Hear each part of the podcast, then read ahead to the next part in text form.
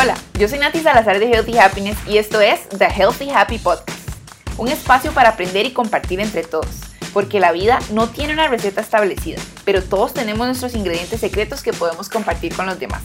Bienvenidos.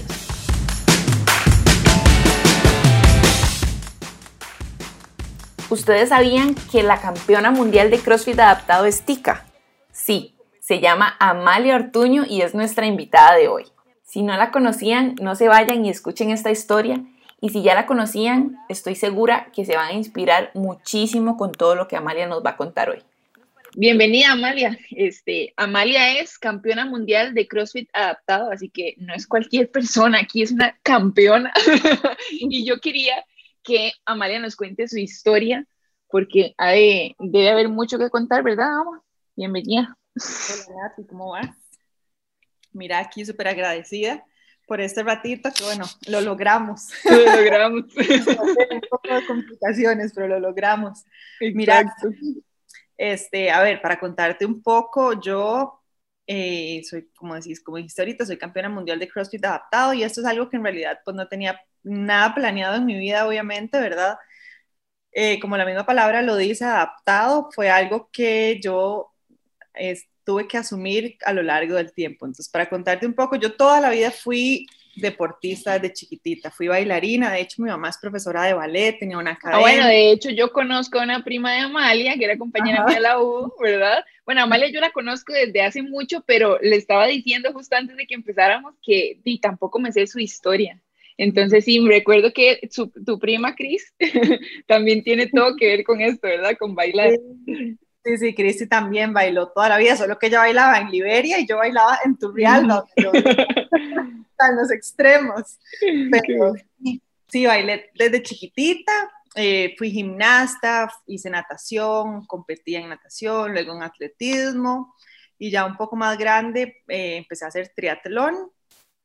Eh, estaba de hecho bueno, cuando yo me casé hace cuatro años y medio, eh, mi esposo y yo los dos hacíamos triatlón, entonces decidimos que hiciéramos, bueno, él dijo que él quería hacer para la luna de miel un Ironman, ¿verdad? ¡Wow! O sea, eso no va a pasar, porque obviamente para los hombres planear una boda es como nada más ir y ya, pero para una mujer, ¿verdad? Es como demasiado detalles. Uno quiere ir a descansar después. Entonces le dije, no, no, no, una, un Ironman jamás, además que nos teníamos que llevar la bici y todo, entonces no era como una opción. Entonces, este, al final decidimos hacer una maratón para nuestra luna de miel. Que wow, eso sí, es una luna de miel fit. Solo los locos deportistas hacen eso. Ay, qué raro. Pero bueno, decidimos hacer la maratón de Atenas, en Grecia. Es una maratón súper chida porque la palabra maratón viene de ahí, ¿verdad? Es como toda la historia y todo. Increíble pero de nosotros tampoco sabíamos que era una maratón de las 10 maratones más difíciles del mundo. ¡Ah! no. como cuando íbamos de camino en el avión hacia allá, como usted viene a hacer una maratón y este qué número de maratones y yo uno y todo el mundo, ¿cómo? Primera, esta maratón nadie la viene a hacer de primera y yo, ok. No. bueno, es súper chida, sí, dura porque del kilómetro 17 al 32 es cuesta. Uy, por Dios. Eh, fue, fue dura, pero fue muy chiva, o sea, nosotros comimos juntos, llevábamos nuestra camiseta que decía Just Married y toda la cosa. Ay, qué lindo. Y todo súper chiva. Y después de eso, llegando a Costa Rica de vuelta, eh, decidimos que queríamos hacer un Ironman, los dos juntos, ahora sí, como ser el primero. Entonces empezamos a entrenar para esto. Y aquí fue donde las cosas cambiaron un poquito, ¿verdad? Yo después de que había sido deportista toda mi vida y pues si uno siempre tiene como sus lesiones de deporte, ¿verdad? Pero que todas se recuperan como súper fácil, yo empecé como con una, una, serie de problemas y molestias que cada vez me hacían más difícil más difícil entrenar hasta que llegué a un punto en que no podía. ¿Y qué te pasaba, Ama? ¿Qué sentías? Vieras que yo empecé eh, como con una punzada muy fuerte en la pierna. Mm. Entonces, en la pierna izquierda y me costaba, digamos, yo hacía bici y todo bien, y nadaba y todo bien, pero no podía correr ni así ni cinco metros, era imposible. O sea, ya, y ya para que un deportista no, no, no entrene, porque ya es mucho, porque uno es bien necio, ¿verdad? Entonces, bueno, ya estuve como un mes, mes y medio, en, empecé a ir a terapia y toda la cosa, y descanso y antiinflamatorios y todo, y no se quitaba y no se quitaba hasta que entonces y ya la fisioterapeuta me dijo como que no, ya tiene que ir al doctor a ver qué. Entonces, bueno, fui y este, para, para no cansarlos con el cuento, no hacerlo muy largo, no, no, no cansas. yo tengo un problema de nacimiento en las caderas. ¿Y vos sabías eh, ya? No, yo no sé. Entonces, es un problema que si no se diagnostica eh, en el primer año de vida, eh, después uno tiene como una vida normal y cuando sos adulto joven, el problema sale. ¿Y cuántos años tenías vos en ese momento? Ah, bueno, hace cuatro años.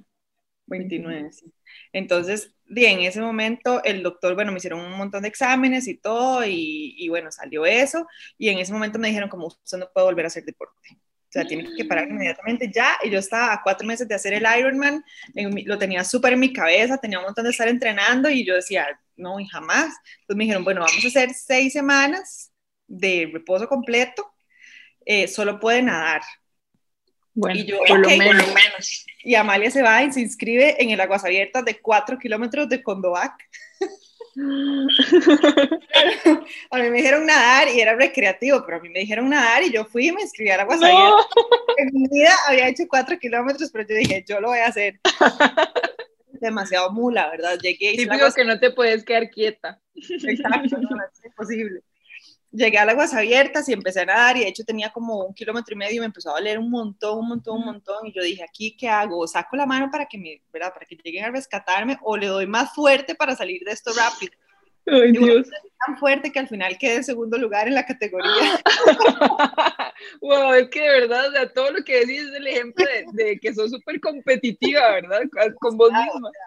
Yo hago ejercicio por competir, ese es mi, mi resumen. Wow y digamos, en el momento que te dijeron qué era y todo, o sea, te dieron alguna, o sea, no sé, ¿se podía hacer algo al respecto o nada más ya no, no se podía hacer más ejercicio? Digamos, eso fue, yo, fui yo hice estas aguas abiertas y después llegué donde el doctor como a los tres días y no, ya, o sea, demasiado, con demasiado... Te regañó. El doctor me dijo, que usted no entiende la gravedad de esto, o sea, usted no entiende lo que está pasando. Entonces, ¿En serio?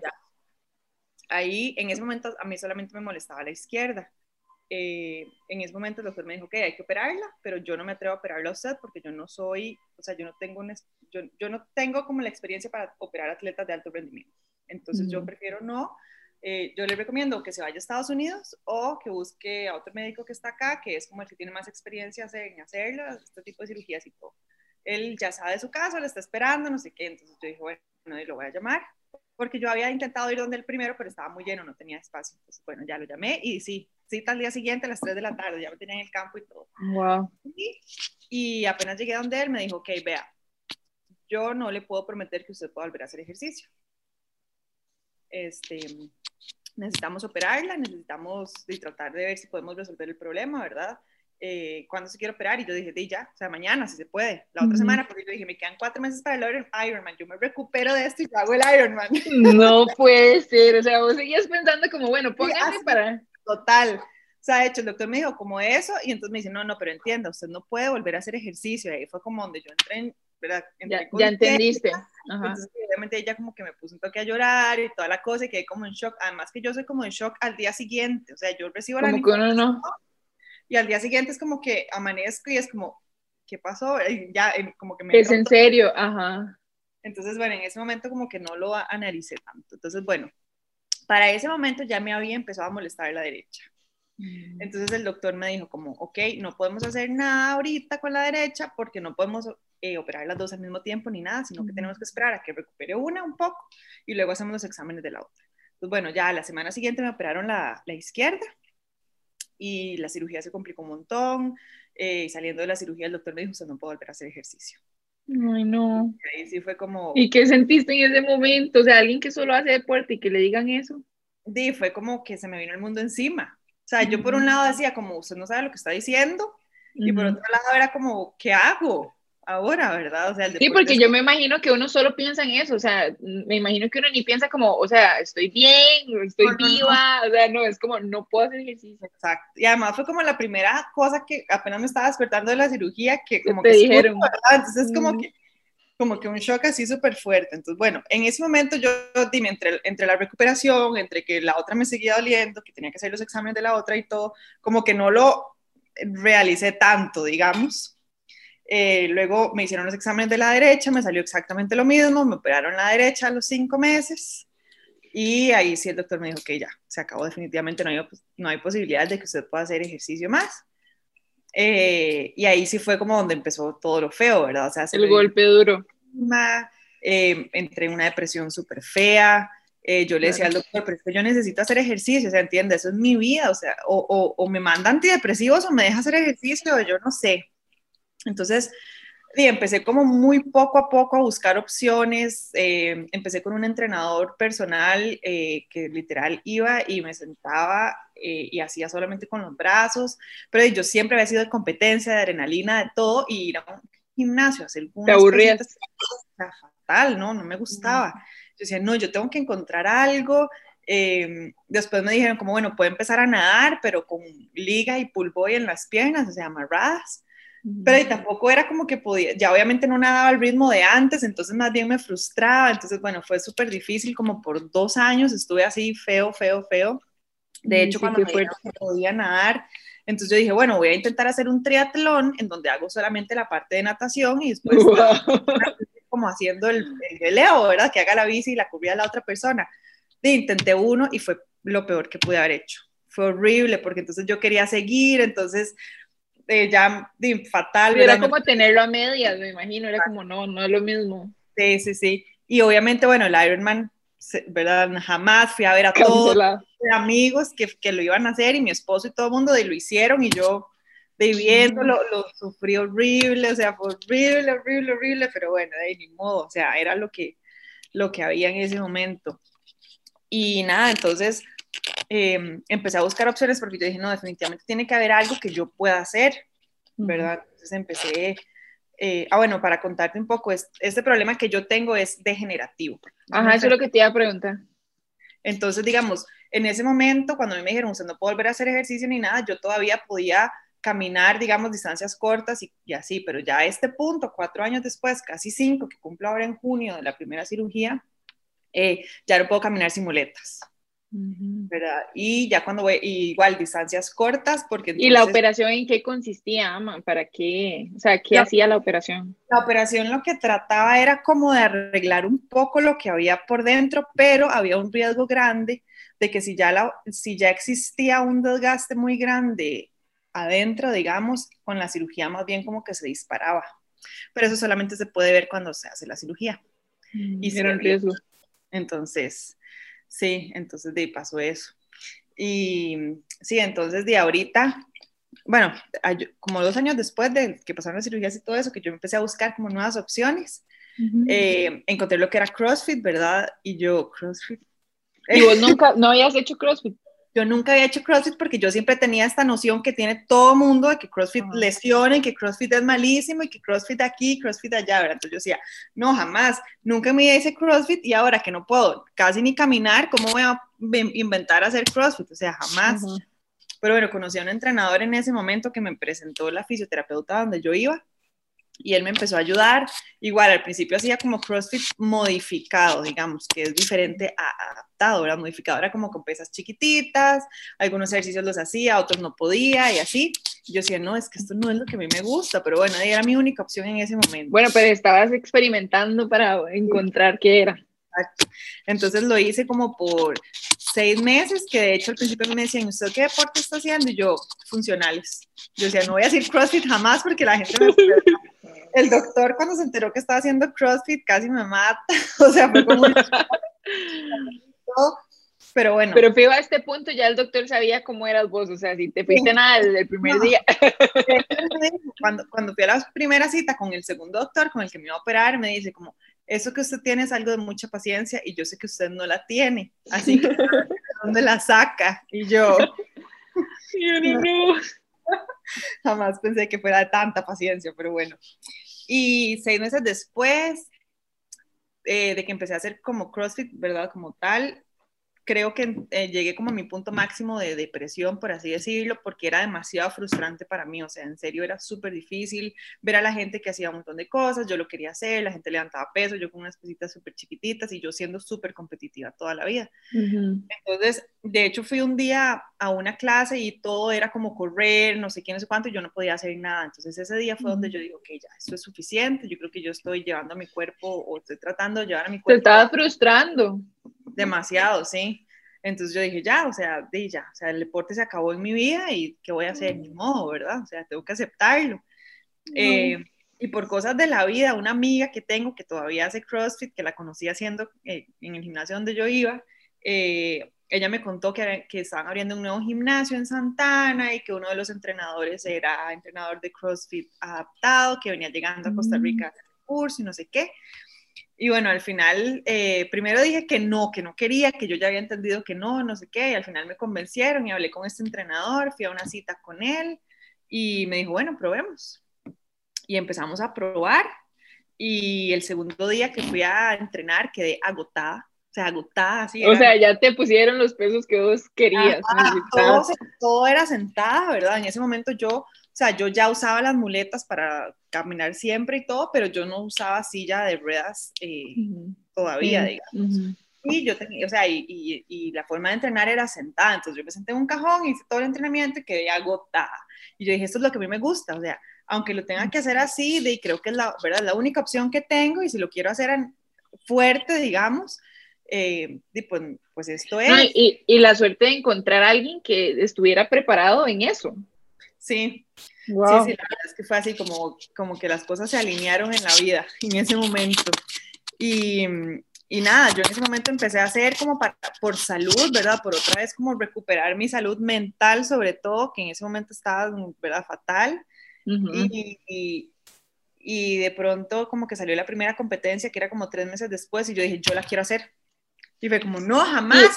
Y, y eso fue como cuando nos conocimos, Amanda. O sea, cuando nos reencontramos. Un poquito ah. después.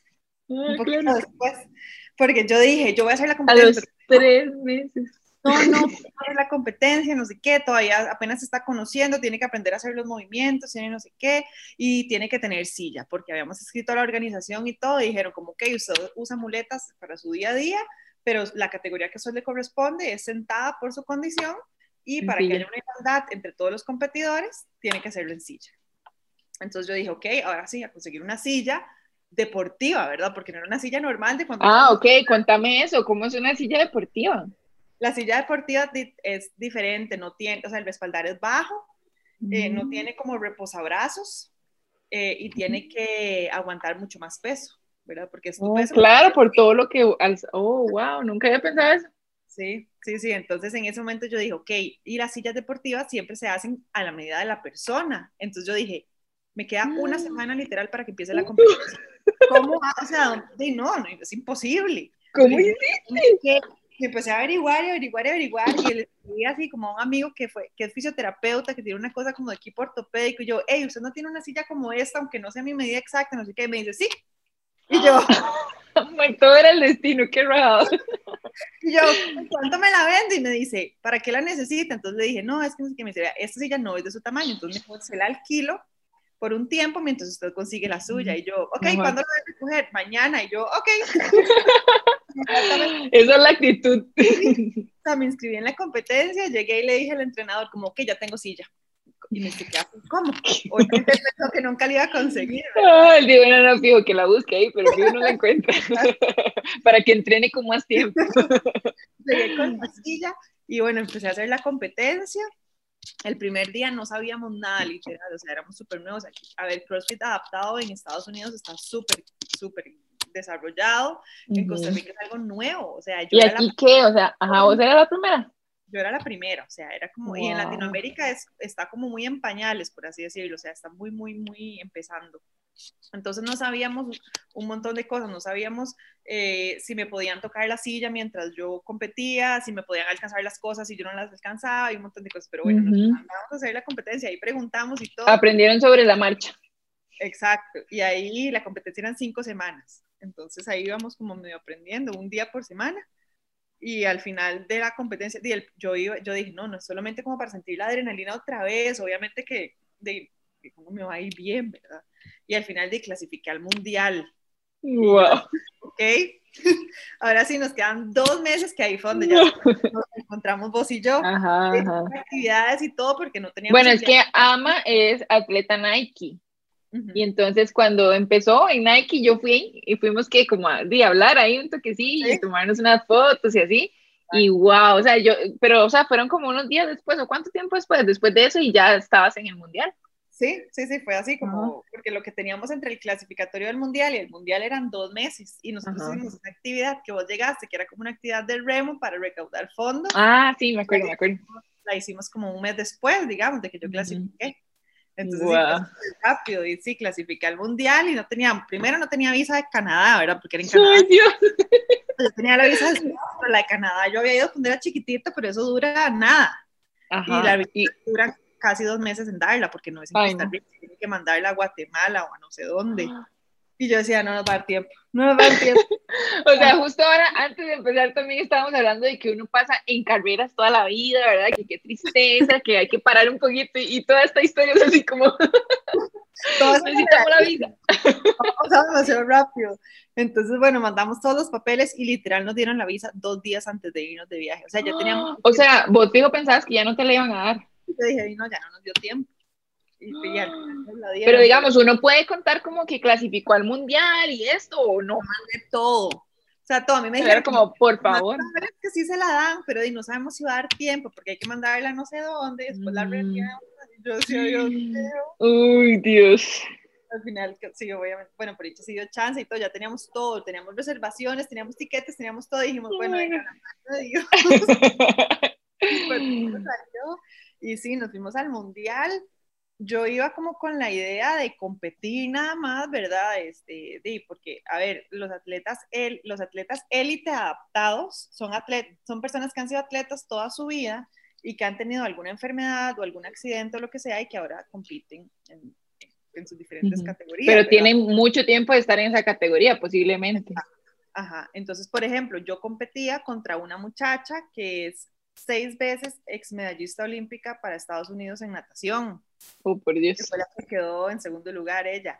Pero, o sea, era, es ese tipo de gente. Había sí, vos ibas, vos ibas como sin mucha expectativa de ganar lo que fuera, porque, o sea, todo había sido demasiado rápido. Sí, sí, yo iba así como, no, no, no, yo, o sea, a ver, yo había sido deportista toda mi vida, pero de ahí estaba haciendo un deporte nuevo, en una nueva condición, no, todavía no conocía bien mi cuerpo, o sea, era como que todas las cosas para no, ¿verdad? Ajá. Y bueno, llegué allá y hicimos la primera, eran, eran cuatro días de competencia con 13 pruebas. Hice la primera prueba que era de natación y yo dije, no, aquí todo el mundo, dijo, esta muchacha me va a pasar por encima, ¿verdad? Y me fue súper bien, o sea, me fue súper bien esa prueba, entonces yo dije, ¿será que hay una buena Pinta mejor. Como de quinta o algo así, ¿verdad? Me Empezaste vivo a ver que sí, o sea, como a ilusionar. Hice la segunda prueba que era de fuerza y me fue pésimo, o sea, quedé de última. No. Ya, no, no. Ya perdí. Y así las pruebas, que unas me iban mejor, en otras no tanto, no sé qué. En la prueba 8, me acuerdo, fue como la prueba que cambió mi cabeza totalmente. Era una milla en silla de ruedas en una calle de lastre, luego había que remar eh, 1250 metros y luego otra milla en la silla. What? Y yo yo no soy, yo no era en ese momento usuaria regular de silla de ruedas, entonces... Claro, sí, te la acaban de dar. Una desventaja total sobre el resto de la gente. Entonces, de, obviamente yo sabía que en esa prueba no me iba a ir bien, pero nunca me imaginé que iba a terminar 40 minutos después de todo el mundo. O sea, literal, yo al final lloraba, o sea, todo me, eh, eh, era súper... Ay, no. Era como una islita, ¿verdad? Entonces era, había como agua todo alrededor, y entonces todo el mundo me decía, pero vea qué linda el, agua, y yo, no tiene nada lindo. entonces el organizador de la competencia y el juez le decía a mi entrenador, tóquele la silla y, y, ella queda descalificada ya. Y entonces yo estaba tan desesperada y todo que mi entrenador me decía, ¿querés que te toque la silla? Y ya quedas descalificada. Y yo le decía, no me toque la silla. no le quedaban bien por ningún lado. No, no, no, todo me incomodaba. O sea, había como moscas y se me paraban. ¡Las moscas pican! Ay, Dios. ¿Cómo cambia? ¿Cómo cambia uno dependiendo de las circunstancias? Y entonces yo terminé esa prueba llorando, pero no porque iba de última, sino por, por ya no aguantaba los brazos, me empezaron a La frustración, sí. La silla es súper cansado para los hombros, pues ya me empezó a valer este un montón, ya estaba frustrada, estaba agotada, era el tercer día de competencia, o sea, ya, yo no quería. Y, y Te ibas a tirar la toalla. Sí, al final terminé la prueba, terminé así de última, yo creo que ya todo el mundo había cenado, dormido. Ay, no. Verme, y otras personas que competían estaban ahí esperándome y yo decía, qué vergüenza, pero bueno, en ese momento fue como donde yo dije, ok, la verdad es que esto me ha costado demasiado, y yo no vine aquí para rendirme en este momento. Ajá, exacto, no me voy a rendir. Tengo que sacar todo lo que tenga para, para tener un buen resultado. Y a partir de esa prueba, el resto de las pruebas las gané todas. wow, pero eso es como una enseñanza, es como di, uno necesita tocar un poco el fondo para subir. Exacto. Y sí, a partir de ese momento fue como que, de hecho, la última prueba, que era como la definitiva ya para el GANI, ¿verdad? Eh, fue una prueba súper, súper, súper fuerte y la persona que iba atrás mío iba como por tres segundos, o sea, terminé tres segundos adelante y fue así como yo terminé, yo me agarro la cara así, yo digo, no lo puedo creer, o sea, ya wow. ahí fue el gane y aún así, o sea, cuando fuimos a recoger el premio de todo, yo le decía... A bueno, aquí para que quede claro, di, Amalia ganó. Ganó. Después de toda esa historia, ganó. Wow. O sea, eso no hay, o sea, esa historia es el ejemplo perfecto de la perseverancia. Sí, la verdad es que, es que yo creo que sí, he, sido, o sea, yo siempre he sido como muy necia, perseverante y creo que en ese momento fue donde me di cuenta que realmente la Te corre por las venas. Sí, sí, sí, le gana todo. ¿Y, qué sentiste? O sea, ¿qué sentiste de ser la campeona mundial? O sea, te lo, o sea, ¿lo creías en ese momento? ¿Te pasó como que al otro día también? No, no, no, eso me pasó. bueno, no entiendo qué pasó. Llegamos a la premiación y yo le decía a mi esposo y a mi entrenador y a una amiga que andaba, yo les decía, si me llaman a mí, ¿verdad? Yo todavía no lo creía, si me llaman a mí, nadie se levante porque, o sea, hasta que no me llamen, porque yo creo que esto no es en serio, o sea, esto no está Ajá, como todavía no hagan mucho loco, esperemos a ver, sí, sí. Nadie ponga nada en, en ver ni nada, porque todavía no sabe. Y, no, y como que sí. y en eso fue ya la premiación y, fue chivísima, obviamente se sintió, o sea, se sintió súper rico porque yo me demostré a mí misma que sí se podía, o sea, que sí podía, que a pesar de que hay muchas dificultades en la vida y que muchos obstáculos y todo, si uno quiere, realmente puede, porque muchos no, ¿verdad? Por muchos años, dos, tres años, diciéndome, no, no, no, no puedo volver a hacer esto, no puedo hacer lo que a usted le gusta, no, no, no, no, para después darme cuenta de que sí, tal vez de una forma diferente. De la manera que ahora se puede, pero... No, exacto, que era una forma que me iba a dar muy buenos resultados y que, y que yo podía disfrutarlo y podía volver a sentir la adrenalina y volver a sentir todo lo que a mí me gustaba. Entonces fue increíble. Y a partir de eso, ¿qué? ¿Te sentiste invencible? Ya, yo me sentiría como, ¡wow! Sigamos aquí. Después de eso llegué y entonces ya obviamente un montón de gente, ¿verdad? y y la gente me preguntaba, ¿y usted qué es? Y yo, yo bajaba la cabeza y yo, sí, yo gané. O sea, así como... Ay, jamás. Todavía no lo habías como asumido. Sí, no, no, hasta que, de hecho fue, el año pasado yo fui a una competencia, la segunda competencia más grande del mundo de CrossFit, que se llama Budapalooza, que es en Miami, y ahí también gané.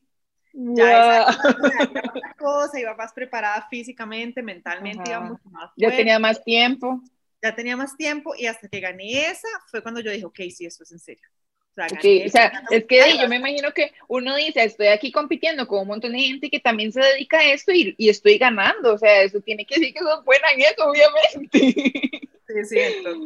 Fue así como, en ese momento yo dije, ok, ya, eh, ahora sí lo creo, qué chiva, o sea, todo esto, pero, pero sí, o sea, ha sido algo chivísima para mí digamos, en el tema personal de logros, ¿verdad? Pero también lo que más me gusta de todo esto es como el impacto que ha creado en muchísima gente que también le han dicho siempre que no, que también veían claro.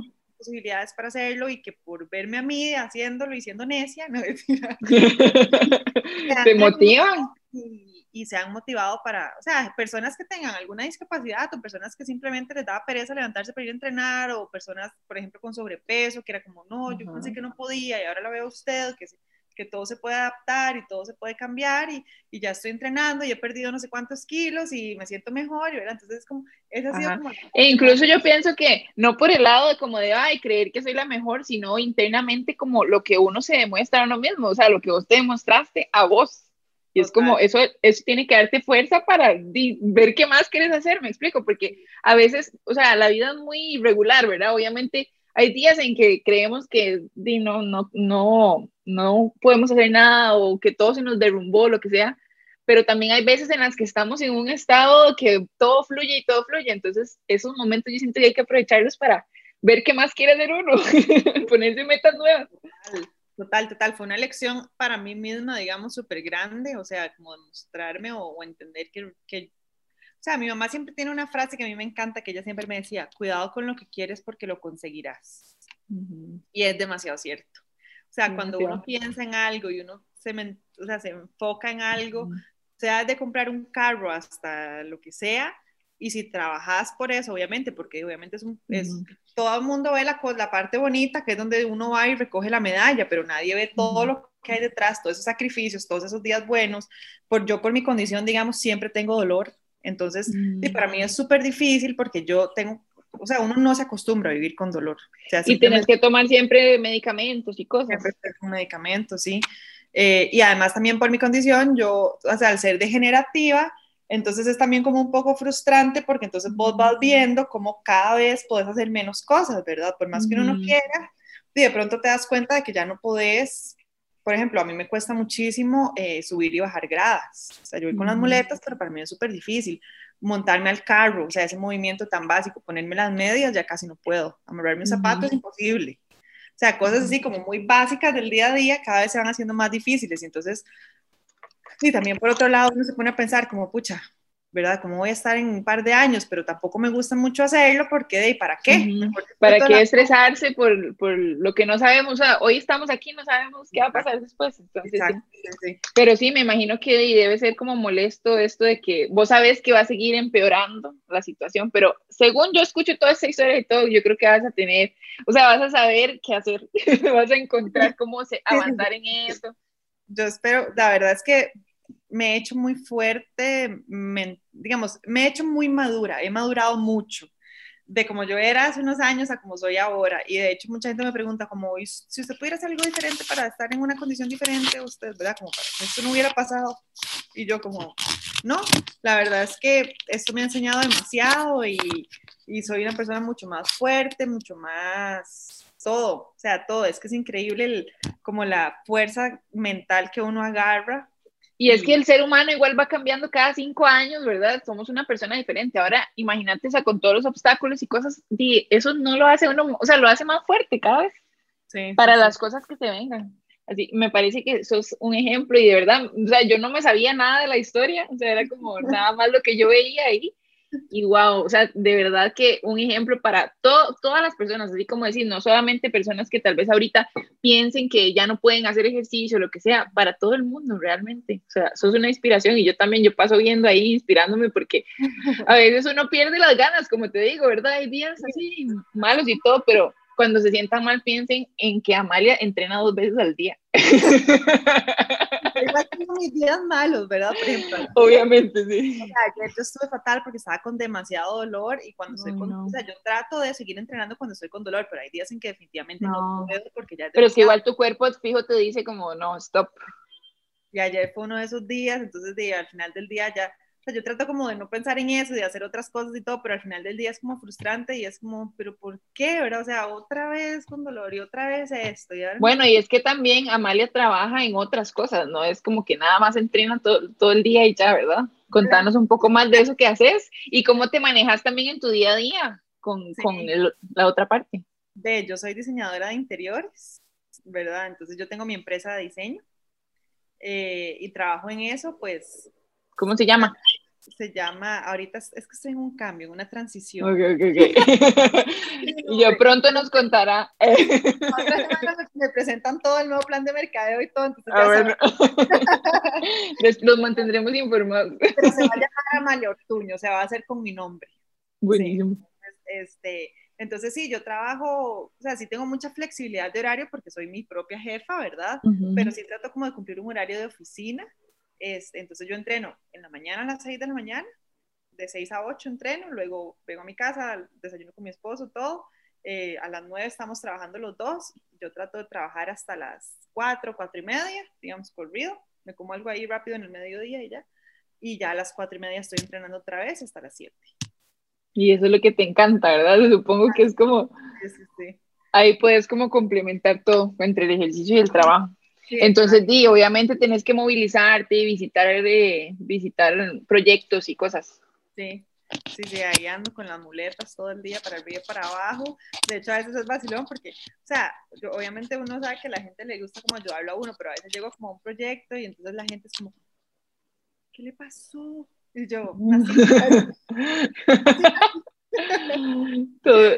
hacen, mucho drama. Pero así la gente es como, ¿puedes subir gradas? Y yo, sí, sí, o sea, todo bien. Y por ahora, mientras pueda y todo. Mientras pueda, claro. Y yo ahí ando todo el día, por todo lado. Eh, entonces sí. Igual, fijo, vas encontrando formas también de, de seguir trabajando. De, la es el, el, ejemplo perfecto, ¿verdad? O sea, que todos tuvimos que cambiar la forma en la que, bueno, muchos tuvieron que cambiar la forma en la que, trabaja, que trabajamos. Yo, yo trabajo desde siempre en mi casa y ya yo estaba acostumbrada, digamos, pero la cuestión de las reuniones y de ver gente y todo, y ahora todo es 100% virtual. Entonces, fijo, vas a encontrar la manera de seguir trabajando en eso de otra forma. un poco también del cambio que estoy haciendo en la empresa ahorita es también por eso, es porque ya definitivamente hay cosas que me cuestan mucho hacer. Eh, por ejemplo, yo ya no puedo andar como todo el día de tiendas con un cliente buscando muebles porque, o sea, sí, para, primero súper cansado por las muletas y todo, y después me produce tanto dolor que después paso tres, cuatro días en que literal no me puedo mover de la cama. Entonces, de, eh, eh, estoy tratando de hacer como nuevos conceptos dentro de lo de diseño, nuevas como ramas, eh, para poder seguir trabajando, poder siendo productiva, porque obviamente yo ayudo dentro de mi casa y todo, ¿verdad? pero, pero ya siendo más consciente de que sí, tengo que bajar un poco las revoluciones porque me, me, va dictando la vida que eso es lo que tengo que hacer, pero también estoy súper entusiasmada con lo que viene, con los proyectos. Ajá, eso te iba a preguntar, ¿de deporte? ¿Qué, qué viene? Bueno, de deporte viene ahorita, este año está, espero en Dios que lo podamos hacer, ¿verdad? Porque esta pandemia, el año pasado, ah, bueno, sí. mundial, pero este año sí, en teoría sí se va a hacer el mundial. Ahorita el 11 de marzo empieza el clasificatorio, que es acá en Costa Rica, es en línea. O sea, uno se graba y tiene que tener un juez. Ah, sí. Uno, uno manda como el video, digamos. Mandas el video en donde nunca te puede salir voz de la toma, tiene que estar siempre el juez, tienes que mostrar los pesos. Todo corrido, supongo, para que no se vea ninguna edición. El velo tiene que estar corrido de principio a fin, toda la cosa. Y después de eso pasamos a la etapa, bueno, de ahí pasan 10 personas por categoría, a la etapa 1, que va a ser en junio, que también va a ser virtual, y de la etapa 1 quedan 5, y esos son los que vamos para el mundial. Vamos, digo yo, yo voy. Sí, va, va, vamos, vamos. sí, la, sí, sí, la verdad es que estaban entrenando súper bien. Hay que manifestar todo, hay que... No, no, eres porque lo conseguirás. Ajá, exacto. Así se va a llamar este episodio. Exacto, dale y, ¿Y cuándo sería ya los cinco que clasifican? ¿Como en qué fecha? O sea, yo pienso que de aquí a eso tal vez sí, ¿verdad? Hay esperanza de que sí, suceda. En teoría se supone que va a ser como en septiembre, octubre. Sí, esperemos que de aquí a eso ya. Porque yo sé que cuando empezó la pandemia todos dijimos, no, ya ahorita cuando todo vuelva a la normalidad y eso fue hace como año y medio, como un año. Bueno, ya con las vacunas y todo esperemos que, de que ya Que todo vaya normalizándose un poco. Sí, sí, porque en mayo eh, la competencia estaba otra Guadalajara, la de Miami, y de hecho la cancelaron. Entonces, sí. Sí, me imagino que di, pasan esperando como que llegue esa fecha y que cancelen, pero di, a todos nos pasó de cierta forma en los diferentes campos y todo lo que... Yo también, yo tenía un viaje de aniversario y, y di, chao, fue aquí en la sala, en la sala de televisión en cena, con tomas de New York porque no pudimos ir. Pero bueno, yo creo que lo más importante es que todos o sea, estamos bien y que después se podrá. Sí, exacto, ahora pues, pues para eso. Pero sí, Ama, mm, te agradezco demasiado por eh, aceptar la invitación. De hecho, desde hace mucho tiempo teníamos planeado en mi, en mi sección de antes de, de, mi sala, desde ese entonces habíamos hablado de, de, hacer entrevista y bueno, hasta ahora lo logramos. y aún así nos costó, nos costó acordar los horarios y todo. Pero te agradezco muchísimo por sacar este rato también, porque sé que está siempre muy ocupada entre todo, entre el deporte, el trabajo me gustaría saber qué, qué, le dirías a una persona que le acaban de decir esto, no puede hacer deporte nunca más, y es una persona que, o tal vez alguien que nunca lo haya intentado y, y cree que no lo puede hacer, ¿qué, ¿qué, le dirías? Mira, yo creo que los imposibles no existen. A ver, yo siempre digo que los límites son más mentales que físicos. Siempre hay una forma de hacer las cosas personales, personas capacitadas para ayudarnos hay montones, eh, nada más de buscar a alguien que nos pueda guiar de manera correcta y yo creo que simplemente hay que lanzarse al agua, porque si uno lo piensa mucho no lo hace, ¿verdad? Entonces... Qué mejor ejemplo que la primera vez que participaste en el Mundial. yo creo que es quitarse el miedo, las cosas nuevas siempre asustan, pero de, si, no, si no probamos cosas nuevas nunca nos vamos a dar cuenta si realmente nos gusta o no. Entonces yo creo que es algo más como la cabeza súper fuerte, yo solo tengo súper claro. Eh, entonces yo creo que es trabajar mucho la cabeza, animarnos, yo también siempre digo que los sueños son del tamaño que nosotros así los queramos imaginar. Entonces, realmente yo decidí que yo iba a soñar en grande y, y, espero lograr todos esos, bueno, sí, voy logrando poco a poco esos sueños, pero si uno sueña pequeño o se queda con cosas pequeñas eh, de ese tamaño, serán logros. Entonces, es nada más, es eso, es animarse, es no tener miedo. Todos hemos sido principiantes alguna vez en la vida, todos hemos tenido ese miedo de lograrlo y que nadie les diga que no se puede porque siempre, siempre, siempre hay una forma de hacerlo, siempre. Ay, qué lindo. Pero sí, yo también creo eso. Yo, yo también creo que uno nada más tiene que soñarlo. O sea, es más, en, la primer, en el primer podcast que grabé con María Ibarra, eh, una amiga, ella decía que lo que usted sueña es lo que usted merece. Digamos, es lo que usted merece en su vida. Entonces, por favor, piensen más allá, porque siempre todo eso va a ser posible. Y, y, nada, Amalia la pueden encontrar en Instagram, ¿cómo es? Amalia Ortuño. Amalia Ortuno. Ortuno, bueno, es que sí, no se puede la ñ, obvio.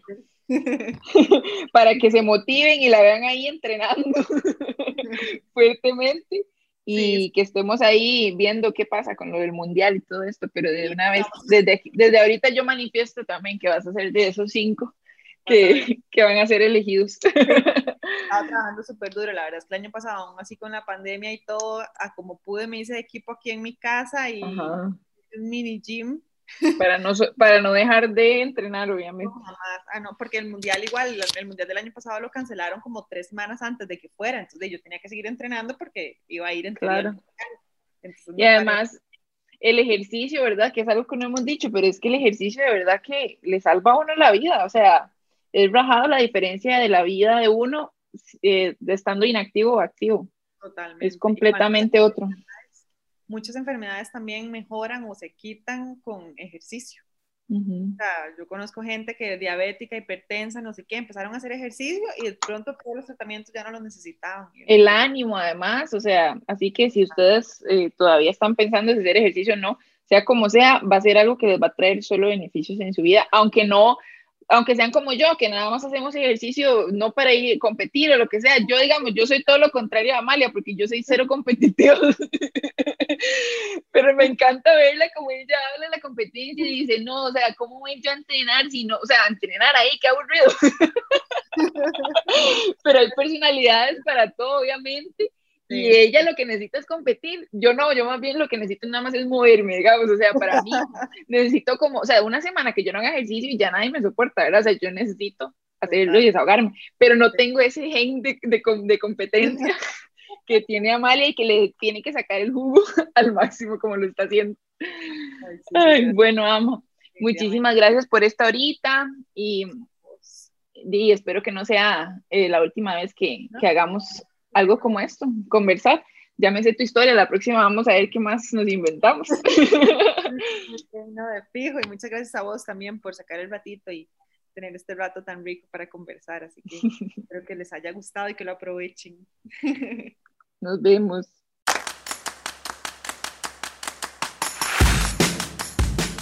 Y si ustedes quieren estar súper atentos a todos los nuevos episodios de la Healthy Happy Podcast, no olviden suscribirse en la plataforma que sea que están escuchando esto. También pueden visitar mi página hhmac.com. Nos escuchamos en la próxima.